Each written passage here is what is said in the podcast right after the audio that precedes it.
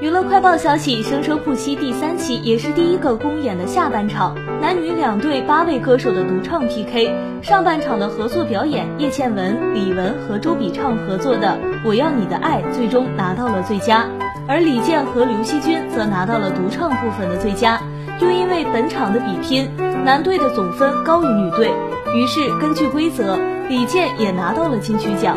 这一场的独唱部分，同为东北人的李健和毛不易都选择了国语版的港乐歌曲。应当说，毛不易的粤语发音是很准确的，这从第一场独唱的《遥远的他》就已经证明了。但是对于他们来说，要去学习一首粤语歌，确实不容易。